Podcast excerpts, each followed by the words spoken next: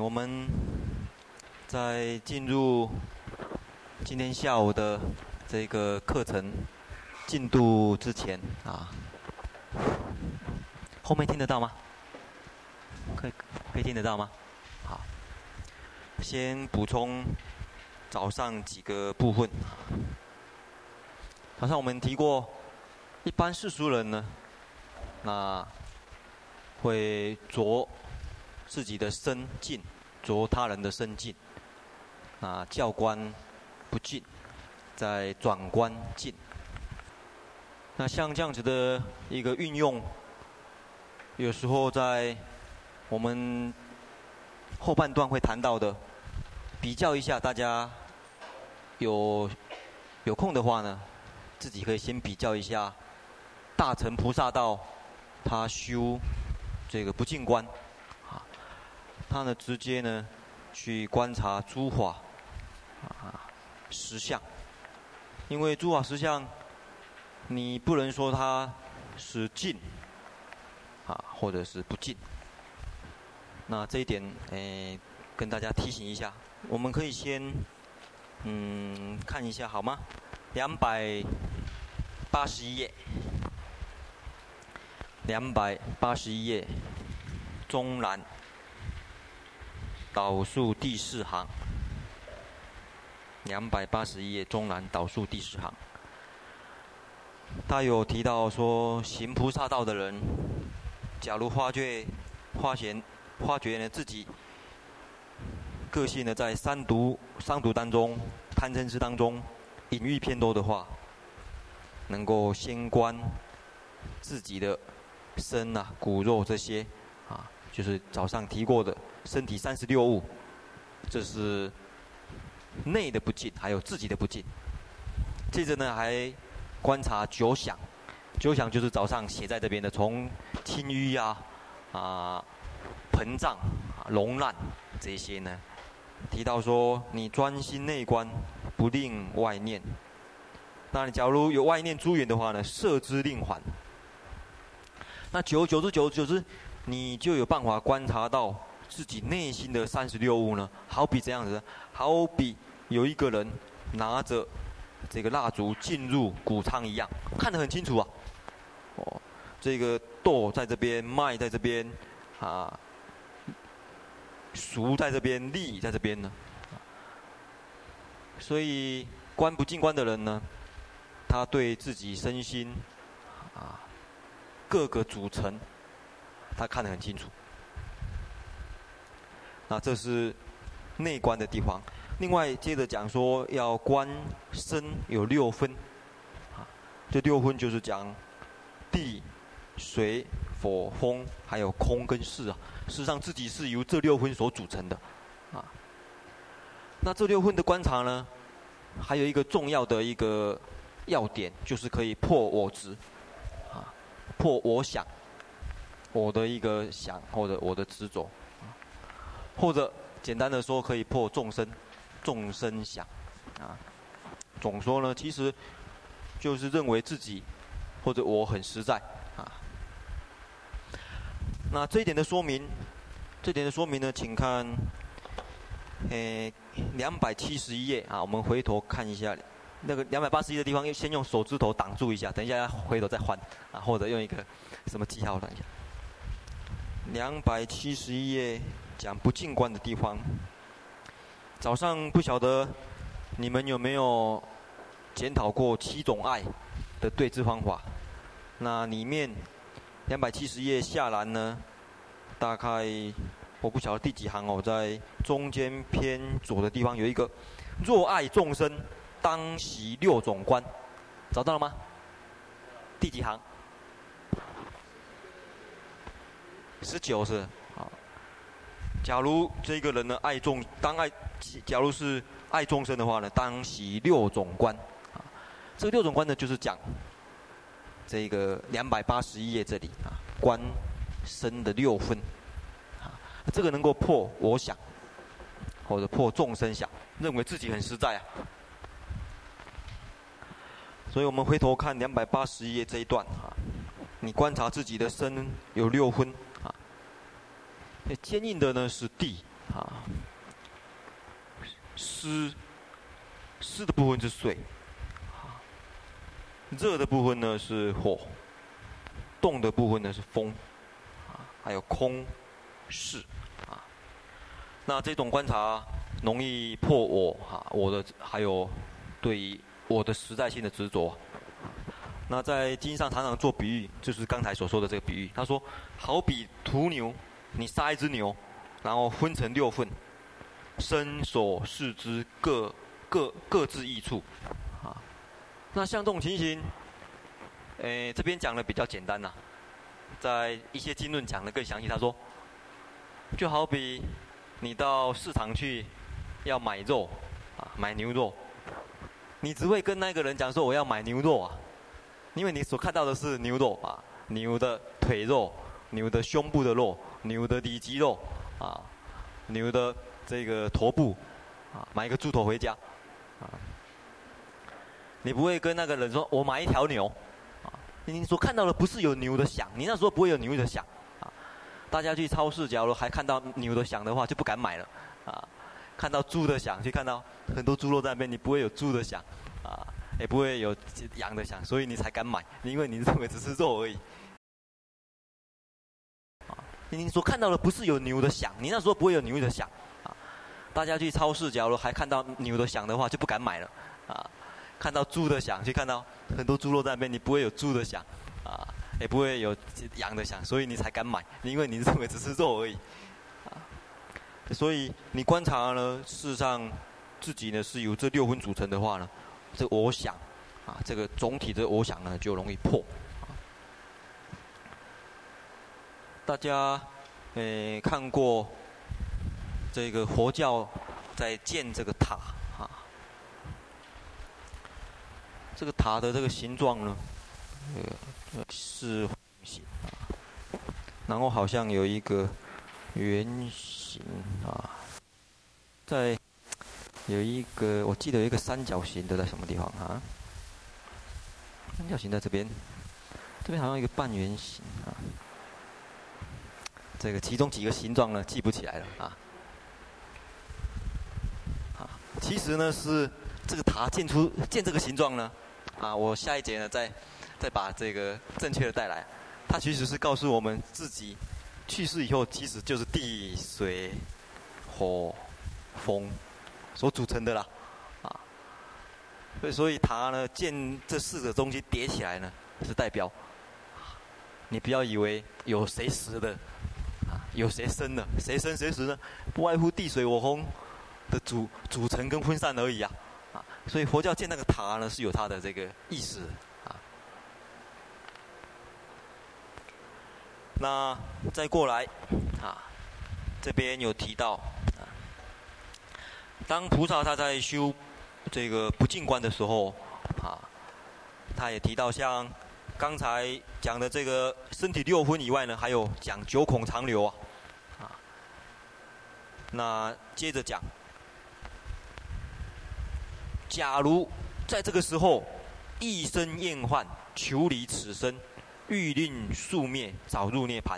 假如这个时候有这个想法，就说啊，实在是我们这个生呢，实在是。诶，不可执着啊！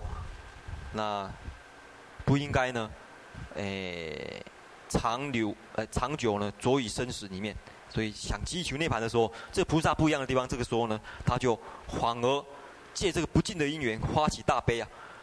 为什么呢？他说：“我这个时候还不能那么早入涅槃呢，因为很多众生他不知道不净，而起诸罪过，我应该度一切众生啊。”他还讲欲界众生着不净，好比如果食粪一样啊。我们觉得很脏啊，可是这个果呢，觉得很好吃的样子啊。对于欲乐啊，所以我当度脱呢，至清净道。接着讲，复次我当学诸法实相。为什么呢？诸法实相不是有常，也不是有无常，不是非尽非不尽啊，就是我们黑板上写的非尽非不尽。所以，我也不应该执着这个不净呐。为什么呢？那这个他这边有提到，这边有提到，想从因缘生，然后我，诶，如何如我如我法者呢？当求实相，不可以呢厌患生中不净而取涅槃，啊，不要因为厌患生中的不净而取涅槃。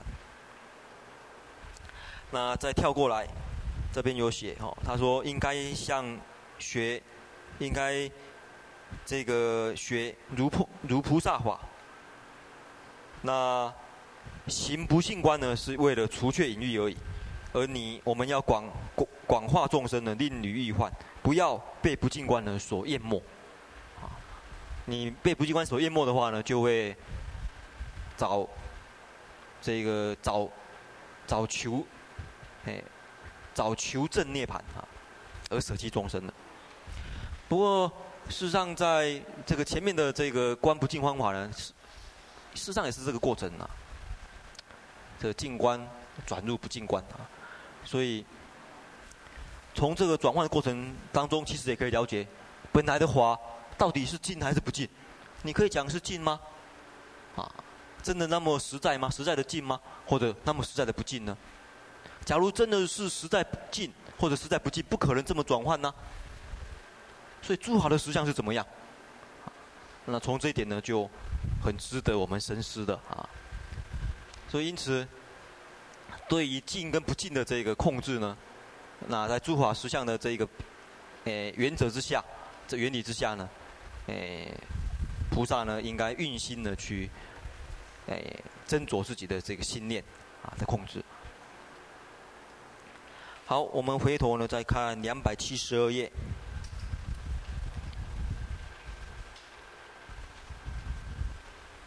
小组方面呢也应该有讨论过治这个嗔恨的法门啊，就是慈悲观。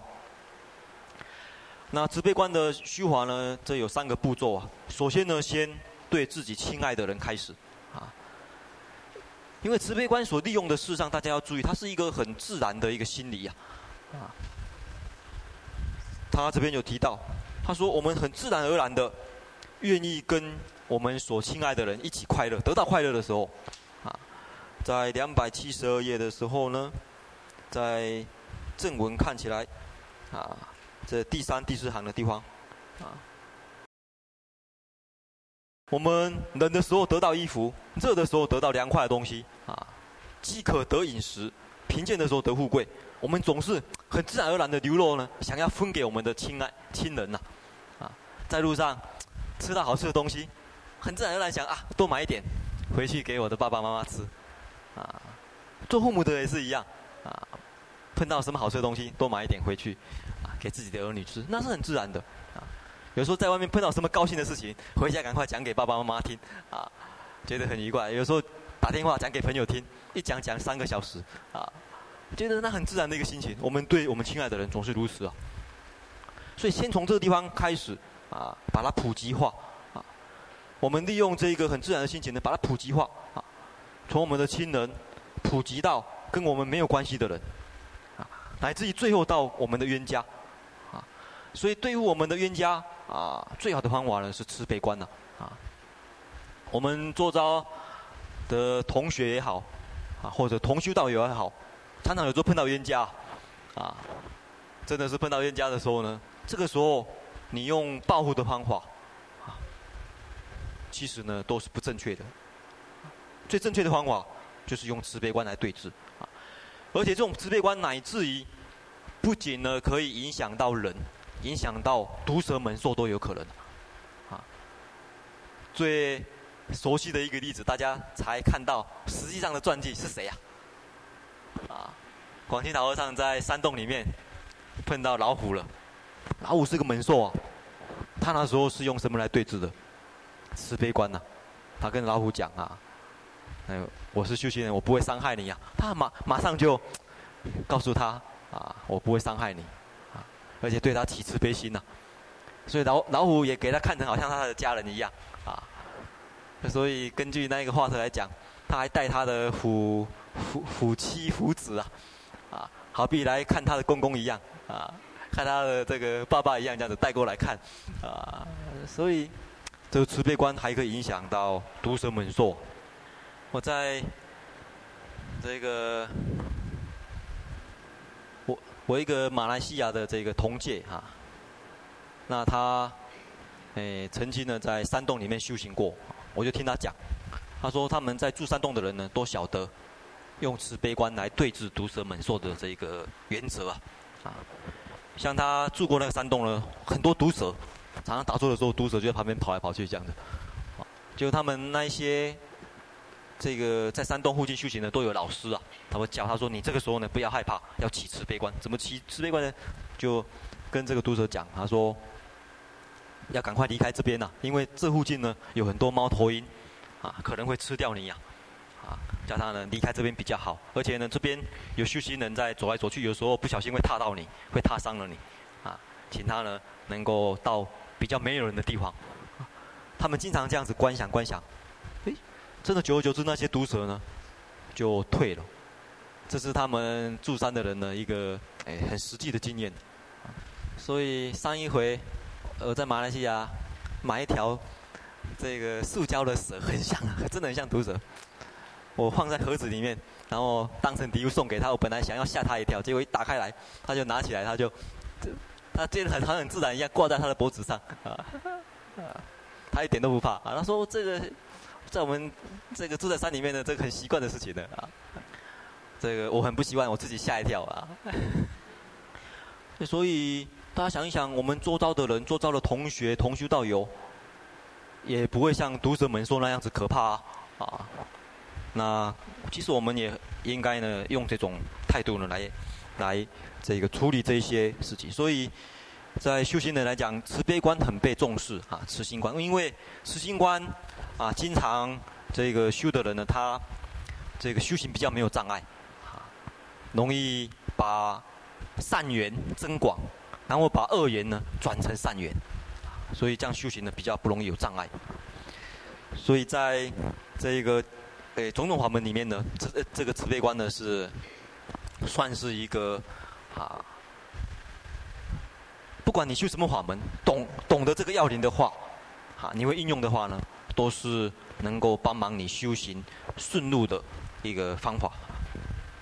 那最后一个就是愚痴呢，以这个观十二因缘啊。那这边有一个重要问题啦，在两百七十三页有提到的上栏这个寄送的第一行这里，这边就有一个问题，他说佛法中讲十二因缘，十二因缘是很深呐、那为什么笨的人呢？愚痴的人还要叫他观十二因缘呢？为什么呢？啊，这一点很重要啊。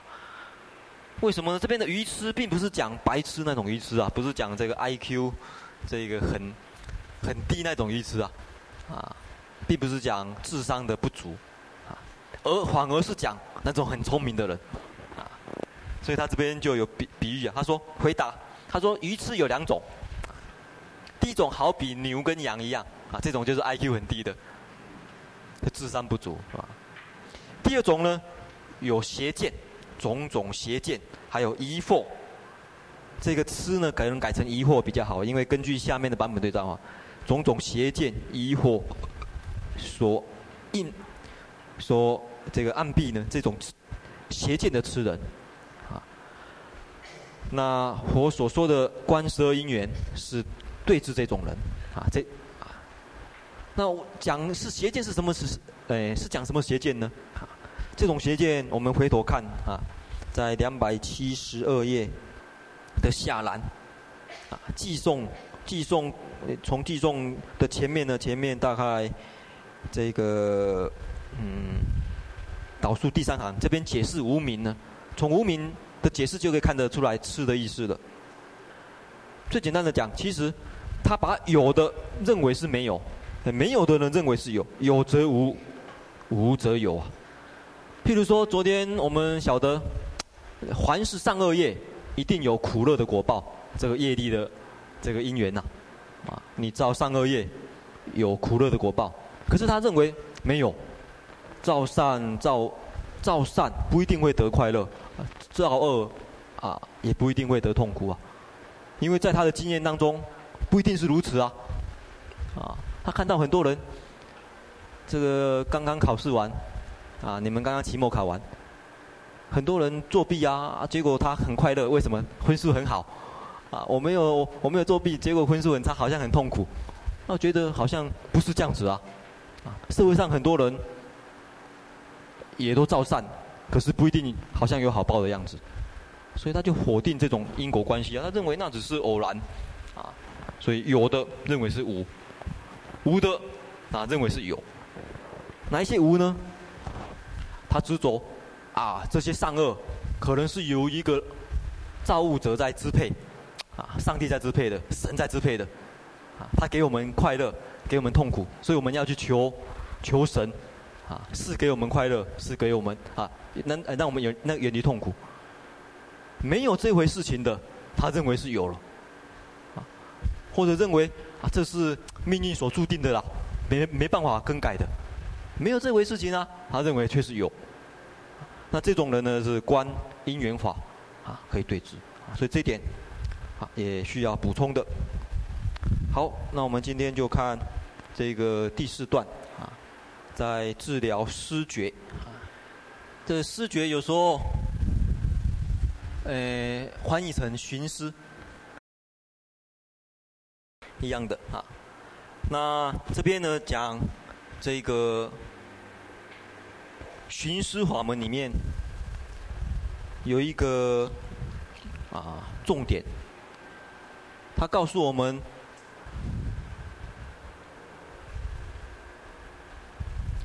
这个数息观，其实这个其实就是数息观呐，安那班那三昧法门，这个就是数息观啊。那有关于这个数息观的这个。啊，修法这边呢，首先是讲数啊。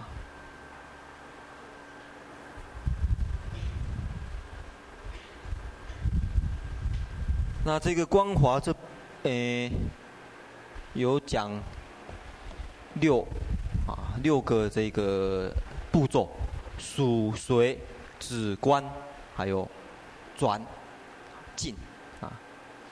有时候翻译。我们有时候翻译成“还”，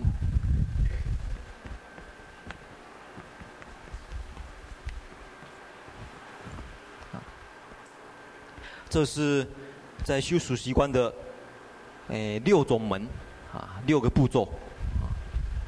那这个六个这六个步骤呢，事实上是所有禅师他们都这么传的啊。这一点在这个深瑞法师的序文里面有说到啊。大家看封面的地方，深瑞法师的序文，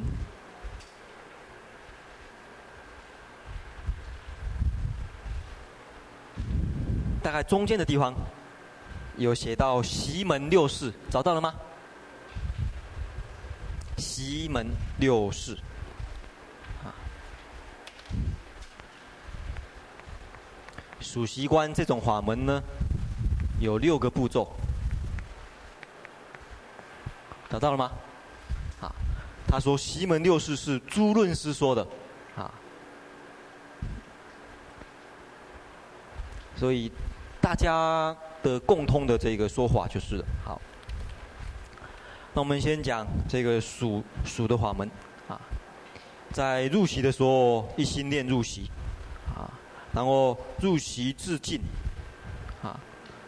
这个就是入席，息的时候，息息入的时候，到结到，到结尾啊，这个时候数一，然后出息至尽数二，一，然后一直数数到这个十。那假如这个息还没有进，进来进来进来。还没有进的时候，你就认为以为是进这样数的话呢，这个算是数错了，叫非数。啊，那你这样子数二一直数到九，假如有错误的话，又从头从一开始。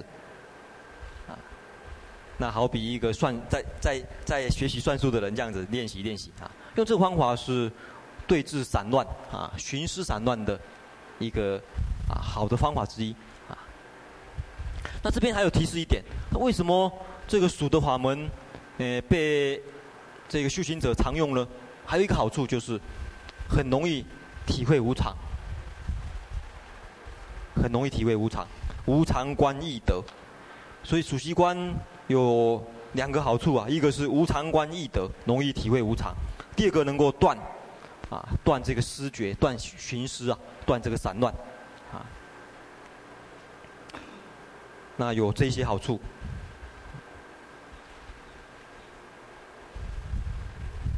所以有时候大家在念佛，能够把佛号念念念念的。练的跟呼吸一样自然的时候，心有时候就自然很容易静下来了。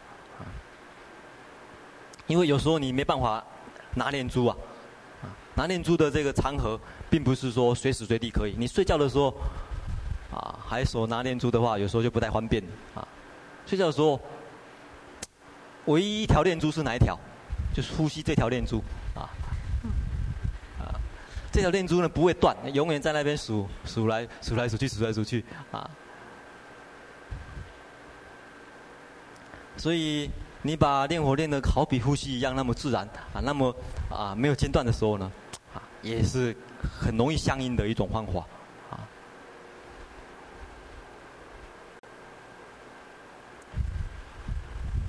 那这是第一个说明到的哈，因为在我们身心变化里面。身心变化里面最容易让你感受到无常的，其实就是呼吸的这个动作，啊，呼吸这个动作，一口气出没有再进来，其实就是死亡了。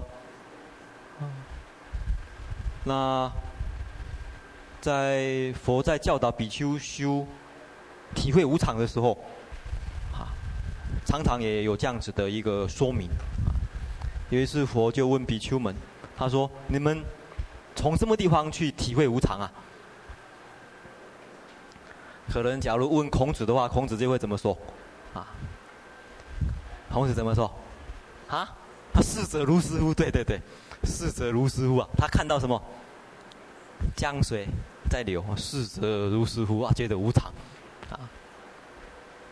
那他问的弟子，弟子有一个弟子，他就举手回答，他说。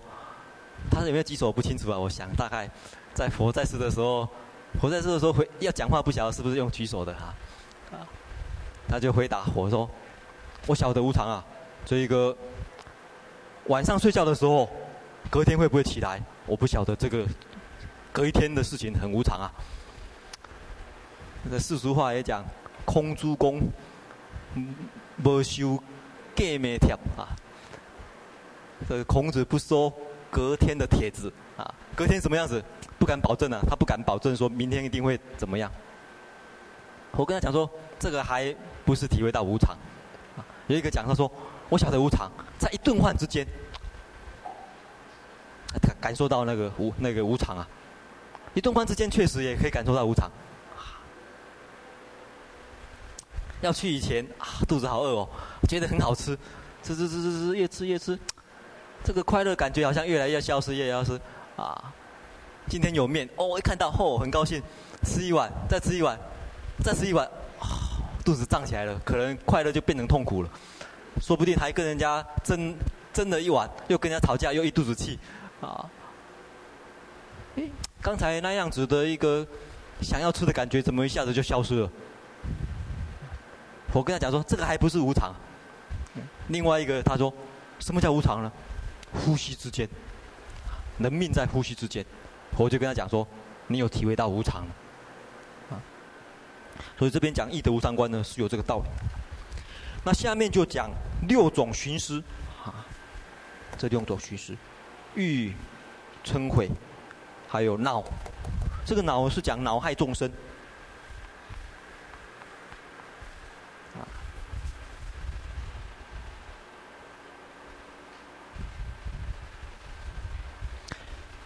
而这三种是注意，这三种是属于粗的，这三种呢是属于细的。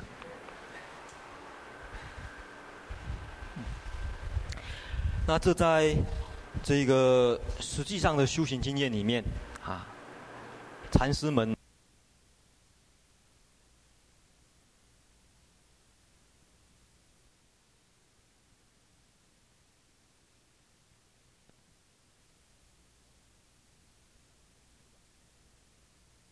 上整理出来。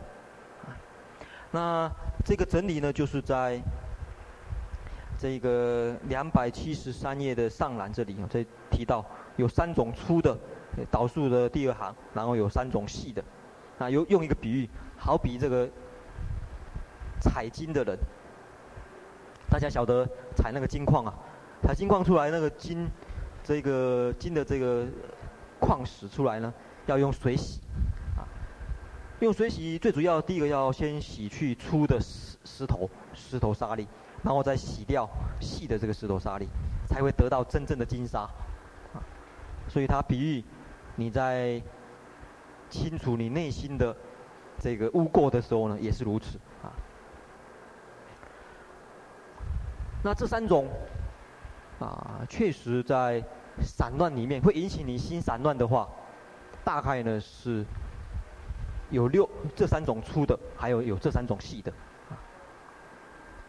不相信你们打坐的时候想一想，会让你们散乱的，不是这一类就是这一类，不然的话就是这一类，大概就是这六类当中的，啊，这个范围里面啊。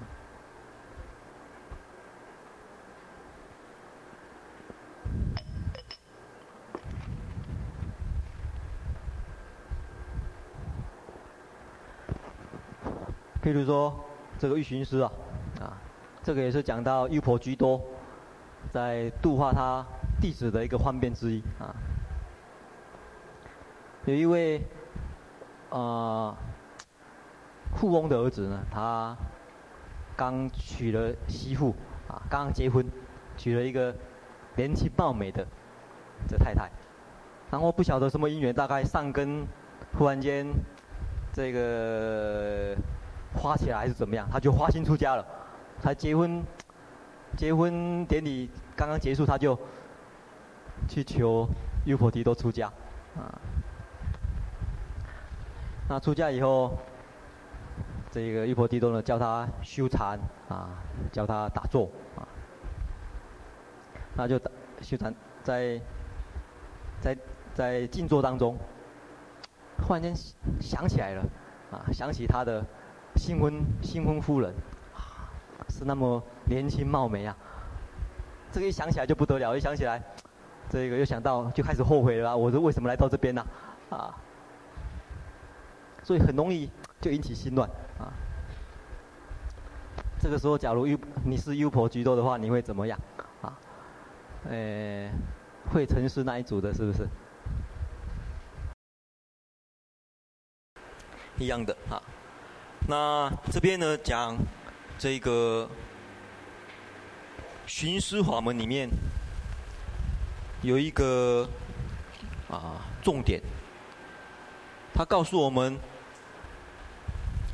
这个属习观，其实这个其实就是属习观呐，安那般那三昧法门，这个就是属习观啊。那有关于这个属习观的这个啊修法。这边呢，首先是讲属，那这个光华这，诶，有讲六，啊，六个这个步骤，数、随、止、观，还有转、进，啊，有时候翻译，我们有时候翻译成还，这是在修数习观的。诶，六种门，啊，六个步骤，那这个六个这六个步骤呢，事实上是所有禅师他们都这么传的，啊，这一点在这个深瑞法师的序文里面有说到，啊，大家看封面的地方，深瑞法师的序文，大概中间的地方有写到息门六事，找到了吗？息门六事，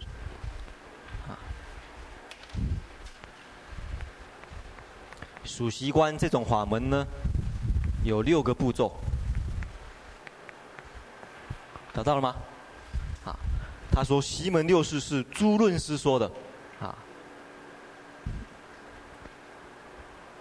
所以大家的共通的这个说法就是好。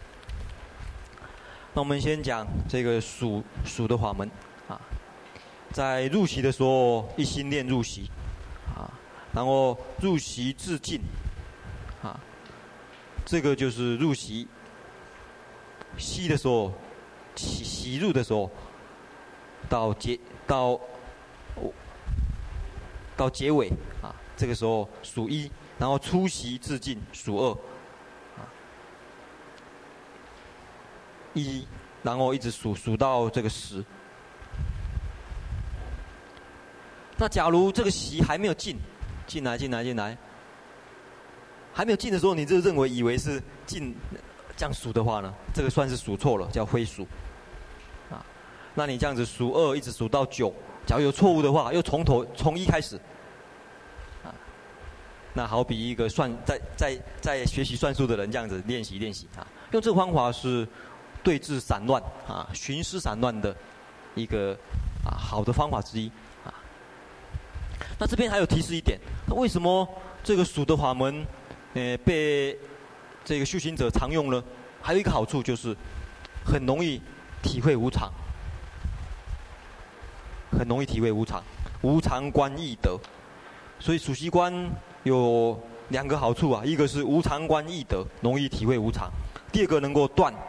啊，断这个思觉，断寻思啊，断这个散乱，啊，那有这些好处。所以有时候大家在念佛，能够把佛号念念念念的，念的跟呼吸一样自然的时候，心有时候就自然很容易静下来了。因为有时候你没办法拿念珠啊。拿念珠的这个场合，并不是说随时随地可以。你睡觉的时候，啊，还手拿念珠的话，有时候就不太方便啊。睡觉的时候，唯一一条念珠是哪一条？就是呼吸这条念珠啊。啊，这条念珠呢不会断，永远在那边数数来数来数去数来数去啊。所以你把念火练得好比呼吸一样那么自然啊，那么啊没有间断的时候呢，啊也是。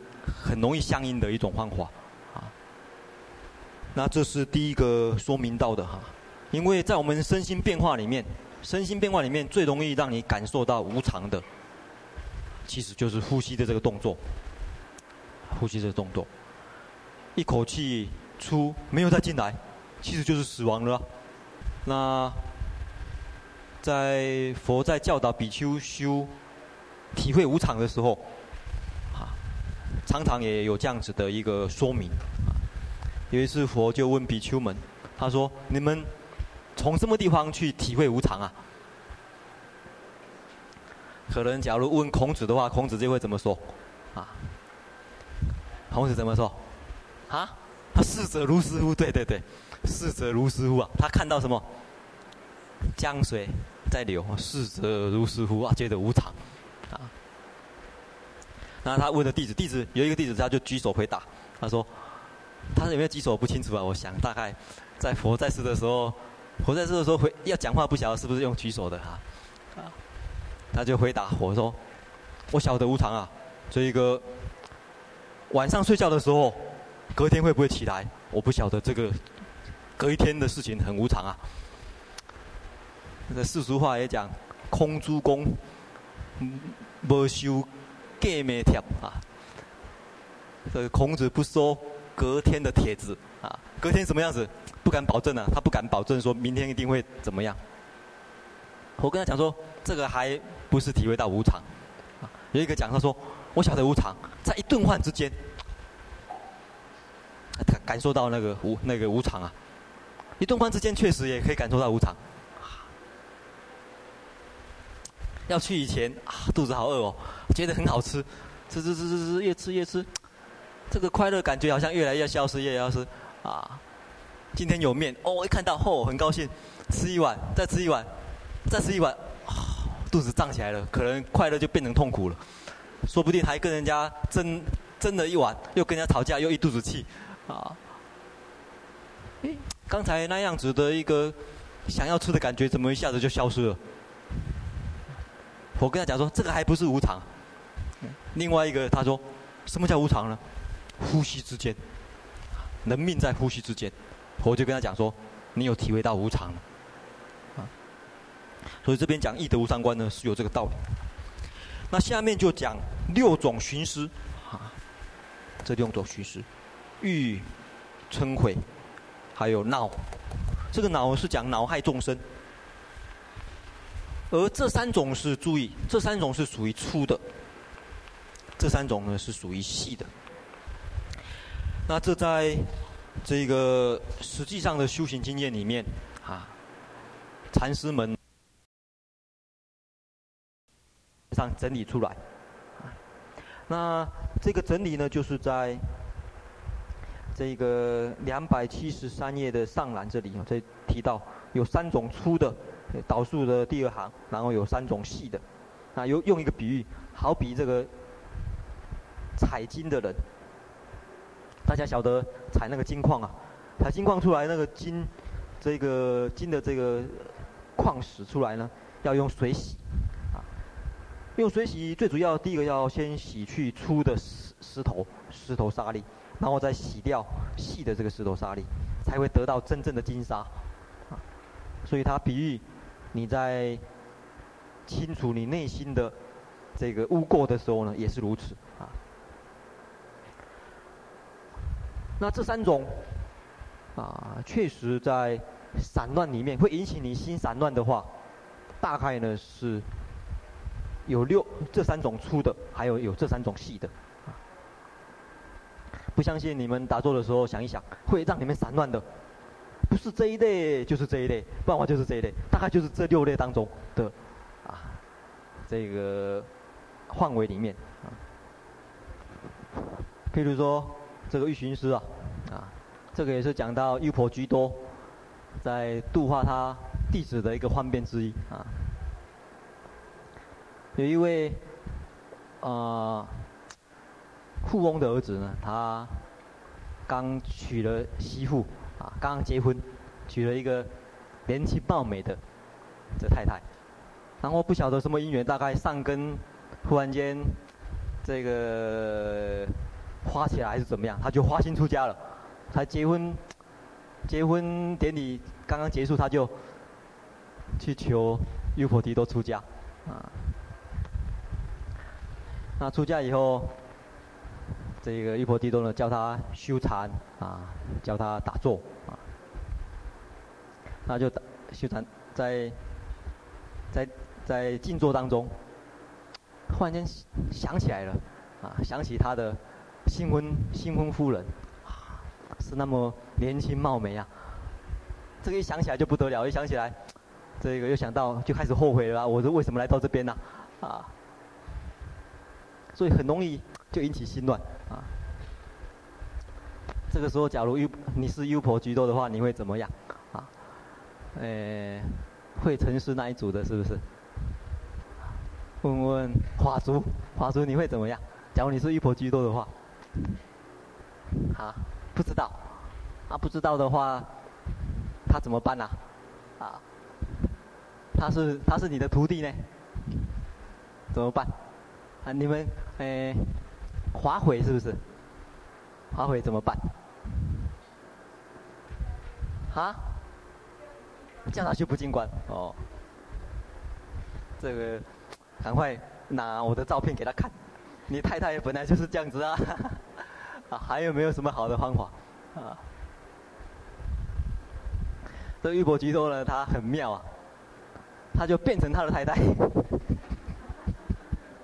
他有时候他变成太太，他变成太太太呢，他在那边想他太太的时候，他变成太太太走进来他的房间，他吓一跳，他说：“你怎么来了？” 我没有叫你来啊，他说：“我没有叫你来，你怎么来了？”哦。他说：“你没有叫我，你在心里面叫我啊。”他就告诉他啊，一他说很很有意思的一句话，他说：“你呢口呢没有叫我，可是呢你心呢在唤我啊，心在呼唤着我，所以我来啊，我满你的愿来了啊。”然后那个玉婆居多呢，这个就告诉他，他说：“他那时候呢。”这个那个 那个那个他徒弟的吓一跳，他说：“怎么怎么我没有叫你来你就来了哈？”然后这个优婆居多在恢复原形呢，把他吓一跳，原来是我师傅变的。那时候呢，这个玉佛，呃，玉婆吉多告诉他，你心幻呢就是一种，啊，失觉呀、啊，你心做这样一个寻思，啊，或者就思觉。然后他告诉说，那个告诉那个长者，他说，你嘴巴，你以为嘴巴叫，那才是惭愧的事情呐、啊，啊，你只会对这个惭愧吗？你心里面叫，叫你的。这个太太，这个这个这个你就觉得无所谓啊，你就觉得不惭愧啊，啊，他就这样子告诉他，他说你要晓得啊，他说，口是由心生的，可是心呢不会由口生呐，啊，所以告诉他说，你要防范心在于未然当中，你不要以为心里面想啊想一下子没关系呀，啊，想一下子就不。就是不是惭愧的事情，应该要及时呢，这个防患于未然。所以玉婆吉多呢用这个方法呢，这个提醒他，这个寻思你不要以为无所谓啊，你们常常打坐的时候也就如此啊，啊想一下没关系啊，而且反正也人家不晓得啊，啊，奸香也不晓得，会阴师也不晓得，啊，隔壁的人也不晓得，啊，在这边偷偷的想，啊，啊。可是这个会种下一个将来啊，其这个造业的一个啊一原因的啊。下回，假如你们想什么，那东西都会跑出来的话，一定很好玩啊。你想到冰淇淋，冰淇淋就跑出来；想到什么东西跑出来的话，哦，我们大殿大概都会堆满乐色，什么样子的东西都有哦。这个这个真的是很有意思的事情哦。假假定我们能够。这个造一间这个很特殊的这个房子，你在里面想什么，一定会变成很具体的东西。这个好像有点像小叮当一样，叫小叮当来当老当这个禅师一定很好。你想什么，他就变出来，你会你会吓一跳，怎么会这样子？啊！以前我常常跟学长讲过，啊，假如你内心里面有办法装一个麦克风到你的内心里面。你讲什么，他就广播出来。讲什么，好像就像我这样子一样，就装一个麦克风进去，然后心里面想什么就广播出来的话，你修行一定很容易的。你绝对不敢随便乱想，因为一想什么就马上广播出来，很自然而然的你就会去关你的心呐，啊，不管随便乱想。其实这样子的这个修行呢是很重要的。啊，玉婆吉多其实就是告诉他的徒弟这样子，你不要以为。啊，嘴巴没有讲出来就没事啊，啊，内心里面好比装了一个广播机一样，都被我晓得啊。所以碰到这样子的师傅也是，这个很有意思啊。所以玉婆吉多有时候他教化弟子呢，真的是幻善巧方便很多啊。不过他有一个原则，就是能够让你体会到那个修行的原理就可以了啊。然后这位长这位长者子啊，这位富王来者呢，啊，他觉得很惭愧。就赶快呢，这个努力修行呢，也证得阿罗汉果，啊，证得阿罗汉果以后要怎么样？啊，什么？哎，要丢一个啊，要丢一根筷子哈，在印度是没有用筷子，印度是用手抓的啦，啊，叫柱，对，丢一根柱啊，柱有点像抽签那个，因为在这个僧团里面。很多事情要决定投票决定的时候呢，是用这个柱哈，有点像签一样的那样子的这个东西哈，他就叫他投一个柱呢到那个，哈左足筹新筹对筹，啊。筹啊丢一个筹呢到这个山洞里面去啊，还有一位还有一位长者子也是如此啊，他也是刚结婚不久啊，他也是想他太太啊。而且这个长者子是独生子啊，他他的这个母亲啊，他的父母呢独生子，所以他那时候要出家的时候，他父母呢拼死拼活的要把他留住啊，结果他用绝食来抗议，结果还是让他出家出城了。可出家出城以后，后来又想起他的太太，那太太来了，这个时候玉婆吉多用什么方法？啊，他晚上在做梦的时候就托梦，他也会托梦呐。托梦让他梦到他的这个太太呢死掉了，然后青瘀变成青瘀，然后膨胀，然后脓烂。整个过程一样。到晚上一直闷闷闷闷，醒来的时候吓一跳，或者我的太太怎么变成这样子？啊，以后呢就断除了这他的这个诶淫欲，这个淫欲想的这个这个念头啊。所以有时候做梦你会利用也是有好有好处啊。我们有时候梦到坏的梦，吓一大跳，啊，你会用来提醒你做什么事情，了解你内心的什么事情，那是很好的事情哈。好，那这边提到这个，诶，欲觉啊，还有嗔，那这几个偈颂呢，就是马明菩萨所做的。我们那一天有讲过，昨天有讲过哈。你要了解这个呵斥这个欲的这个啊坏处，啊有什么过患？像他比比喻这个欲寻视，他说欲这个东西呢，求的时候很苦，啊。求的求欲的时候很苦，得到的时候守护也很苦，啊，失掉的时候呢，忧恼也很苦，所以你们想到要追美人的时候呢，想到这样子就很很就不会那么的这个啊，迟疑奔命了。美人要追的时候很痛苦啊，我要追很久，而且竞争者又多，啊，要费费很大的劲。好不容易追求到了，结婚以后要守护，守护也很苦啊。跟他走在马路上，看到别的男人在看你就，我就就很不愉快了啊。然后看到他看别的人，你也觉得很很不愉快啊。守护也很苦啊。然后有一天他失去，哦，失去也是很苦。所以真的是很自找麻烦。为什么要惹惹？为什么要惹这种麻烦呢？啊，惹这种求也苦，守护也苦，失之也苦的事情呢？譬如啊，他讲这种欲失觉呢，譬如毒蛇哈。我想这些呢容易懂呢，那这个同学们自己看。我们翻过来两百七十四页，就讲这三种细的。这三种细的呢，就比较维系啊，而且呢，有时候比较绵绵不断哈。不过他一起的话，就又让你这个很难过啊，没办法完成你的。所要啊得到的东西，所要修修行到的东，或者所要学到的东西。第一个啊清理，就是你的亲亲族啊亲朋好友啊。第二个就是故乡国土，你的故啊故乡。所以人很奇怪，人呢这两种呢很是一种很。非常这个绵密的这种感情呐、啊，对于你的亲友还有故乡，啊，所以有思乡病，啊，还有这个怀念怀念自己的亲人啊母亲，所以大家看很多诗歌啊，百分之啊百分之五十以上不是思乡呢，就是思自己的亲啊亲亲朋好友，这那是一种啊人很很难。很难突破的一种感情呐、从小孩子就可以看得出来。那小孩子到外面去，最容易想的就是想家，这样的话就想妈妈，啊，想爸爸。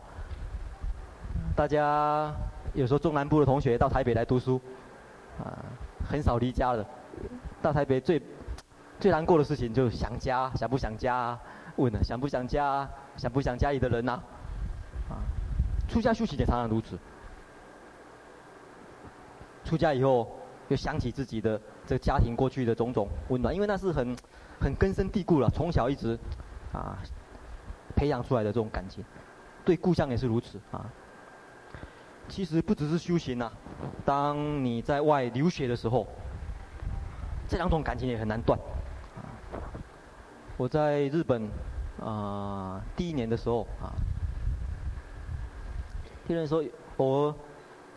我在这个，他正好呢，我们有日有上日文的课程，那日文的课程呢，他播了一部一个日本的留学生在美国留学的这个情形，就播放了一些留学生的这些他们的生活啊，乃至于他们的这个种种点点滴滴啊。哦，那时候我们一些留学生看了，忽然间大家都引起很强很强的思乡病。包括我在内，我那时候觉得很难过，那种心情很难过。忽然间，好像被挤住那种感觉，整个、整个、整个心情被塞住那种感觉。几乎呢就很难动弹了啊，觉得一个人在外这样子哦，啊，是一种很讲不出来这种感觉。可是我那时候有觉察到，我说这样子下去的这个，往后我刚才刚去才第一年啊，往后还有五六年怎么办啊？就赶快停止它啊！这个这个这个呢，不能这么想的啊！这种这种心情不能让它这个长起来，一旦呃，他一爆发起来，真的是患难，我，这很难过的事情啊！我们记得那一个电影，那个那个影片一放，我们好几个留学生晚上呢都睡不着觉，开始想家啊啊，想想这个自己的家里人，那种感觉大家都很一样，好像真的很难过。被塞住了，好像而而且会整个觉得整个人好像是孤零零的，好像天下只有你一个人那种感觉，啊，好像是在一个太空中那样子感觉，非常非常讲不出，也不是寂寞，也不是什么哇，说不出来的，啊，这个可能有点像陈之欢所说的失根的兰花，还是什么啊？哎，什么？是不是有这个文章啊？啊？所以这边有提到啊，这种亲族啊，还有这种乡土啊，这两种啊。那这边呢，对清理的这个啊，这个回顾呢，像大家看到，嗯，两百七十四页，二四六七八啊，第八行。对亲族呢，你要这么想啊。其实我们过去是未来式的啊，非亲为亲啊，不是亲人的会变成亲人，不是亲人变成亲人，所以没有一定的。然后这边有一个比喻，大家很熟悉的，青竹呢好比鸟栖木集呀，好好比鸟栖栖在一个地方，黄昏的时候大家集在一处，可是早上起来尘飞各随缘去啊。青竹其实就是这种关系呀，鸟栖然后木集一处。尘飞各随缘去，啊！大家看到这句话就想到我们有一句俗话叫什么？夫妻本是同林鸟。然后呢？什么？大难临头各东西大难临头各东西呀！啊！所以家属亲离，业户如是啊！他讲亲属，亲属好比，他这个边好几个比喻都相当好。亲属好比干沙一样。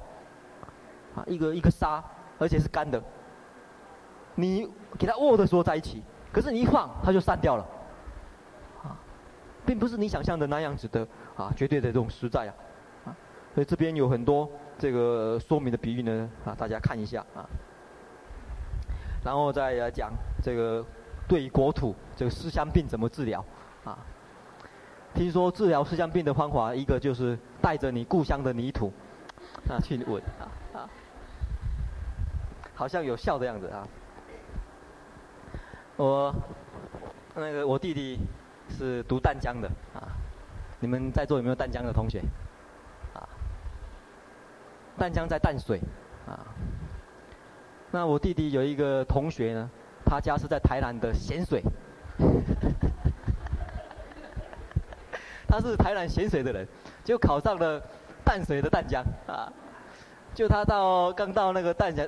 淡水的时候呢，我、很不习惯，我天天呢这个，天天就想家，而且呢，经常生病，三两天就感冒，三两天就感冒，啊，实在是水土不服啊，而且又这个真的是很难过。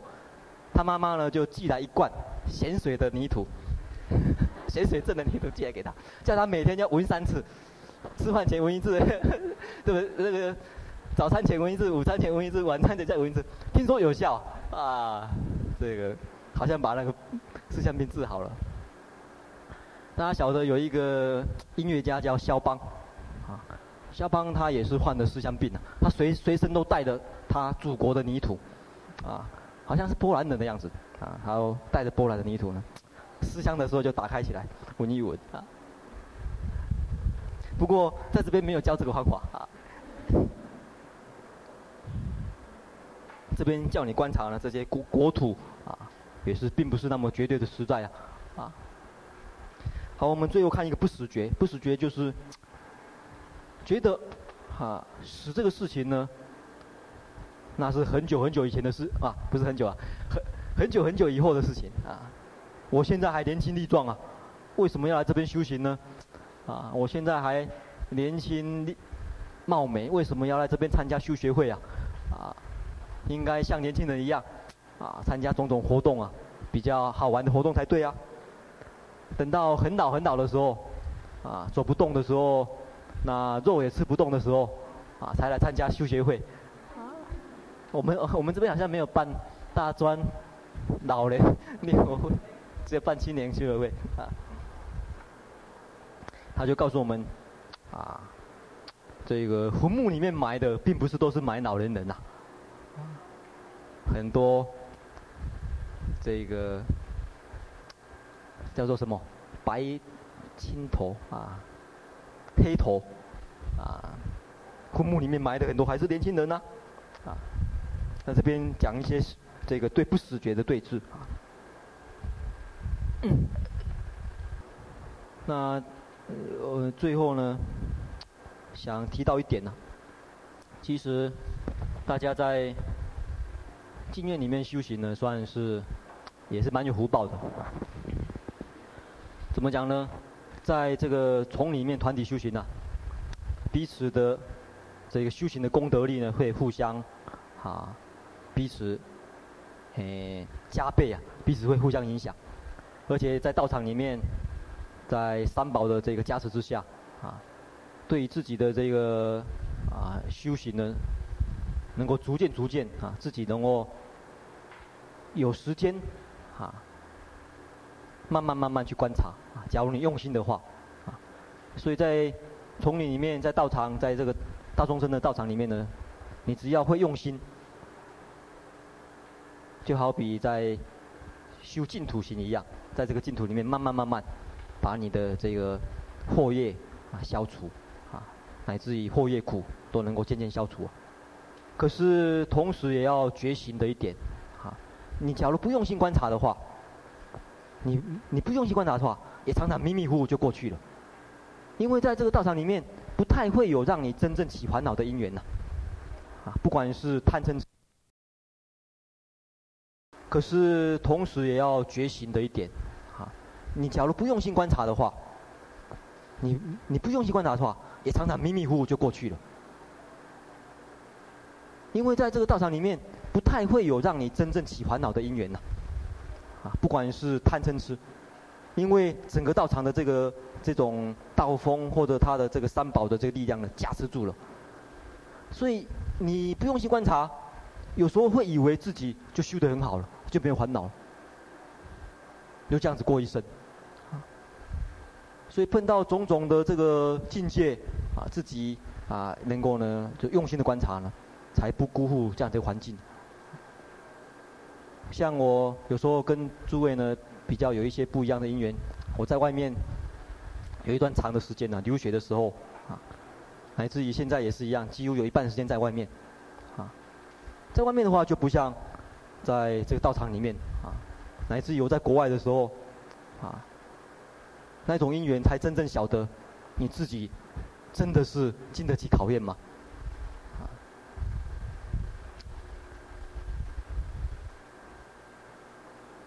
像在这个日本的时候，日本人对出家人不太有像我们这样子的一个观念啊。因为日本人出家人大部分都是跟在家人差不多，因为他们也可以娶妻生子啊。那他们也不一定是要剃头，或者穿这个袈裟，或者穿这个出家人服装。所以日本人对出家人不太有一个绝对的形象，啊。所以你在那种环境之下，人家也不会要求你非要像一个出家人不可。再来，你又不是住在道场里面，完全是靠你自己呀。而这个种种的外援，你真的有办法啊撑得住吗？这个就是很需要靠自己的这个力量。我记得这个我听过一个啊同样的出家人在讲，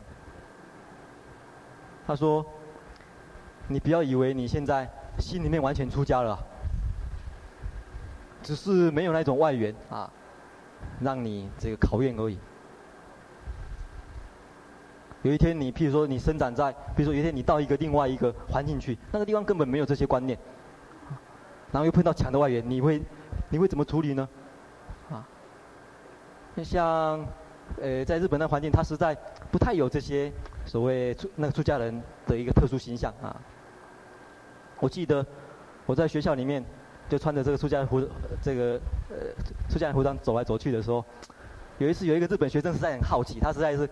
大概是心里面憋了很久了，啊，那他还问我，他说：“你是不是元素组的？”大家晓得吗？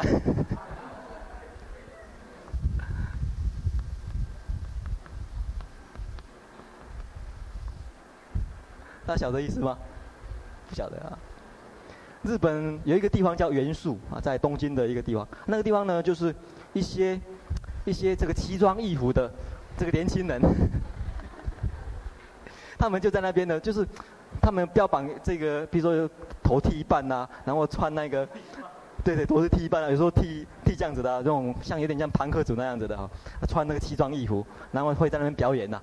他们叫元素组的人啊，他以为我也是元素组，他跑过来说：“你是不是 元素组？”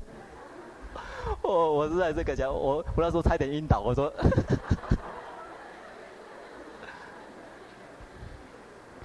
我还记得第二年，第二年，那个我们有同学会啊，同学会大家都会，老生会照顾这个新生，就是因为每年都会有新的台湾留学生来，那我们同学会都会安排说，你呢招呼这一位，帮他找房子啦，帮他这个办一些那个入学手续啊，因为刚来这个地方，人生地疏啊，而且语言也还不通啊，所以都要那个老生呢去带一个。这个新生呢，帮他找房子，办一些手续，或者实在是，啊，没办法，这个很顺利的安定下来。结果我记得分配到一个学妹啊，这个她叫我带她去找房子，我说好啊，反正我就带她去找房子。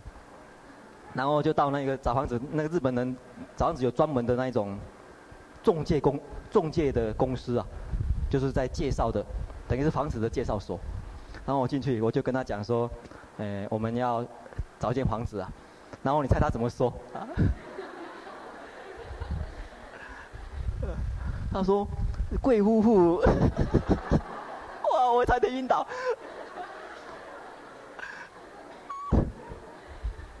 他以为我我们两个是夫妇去找房子，实在是啊！我说，在台湾不可能发生这个情形的。台湾怎么有可能说一个出家人带着一个女生去找房子的时候会会对他会跟你讲说贵夫妇怎么样？不可能的事情。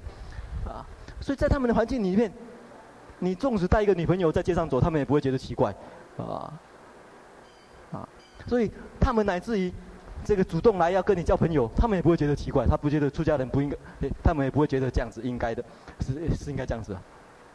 后来他们逐渐小的说，出家人不可以结婚，又不可以这个吃肉，又不可以喝酒，然后他问我说：“那你的人人生乐趣在什么地方啊？”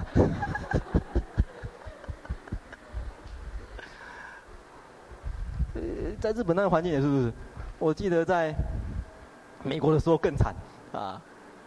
美国那环境根本不是佛教国家，而且美国很多篮球队员都剃光头，很多游泳队的员他们都是光头，大家可以看得到啊。然后他们奇装异服，那是很很自然的事情呢。啊，我记得有一个比丘尼，他跟我讲过这样一个笑话。他有一次上厕所，然后这个。这个上完厕所出来要洗手，然后有一个美国女生进去厕所，一看到他，她说：“对不起，我走错地方了。”他以为他是男的，他不晓得是比丘尼就是这样，他以为是男的，怎么？他以为他走错了那个走错男厕所了啊！而且呢，这个美国人呢，他们这个见面呢都是会抱啊，呃，这不管你是男的还是女的，所以他们这个习惯呢就是这个很。这个这个这个很平常的啊！我听听一个比那个比丘尼讲，他刚去美国那个读书的时候，一碰到他们那个系上系主任，他见面，他系主任一一一个这个样子，我我当时那个时候吓一跳，呃，这以后见到那系主任都，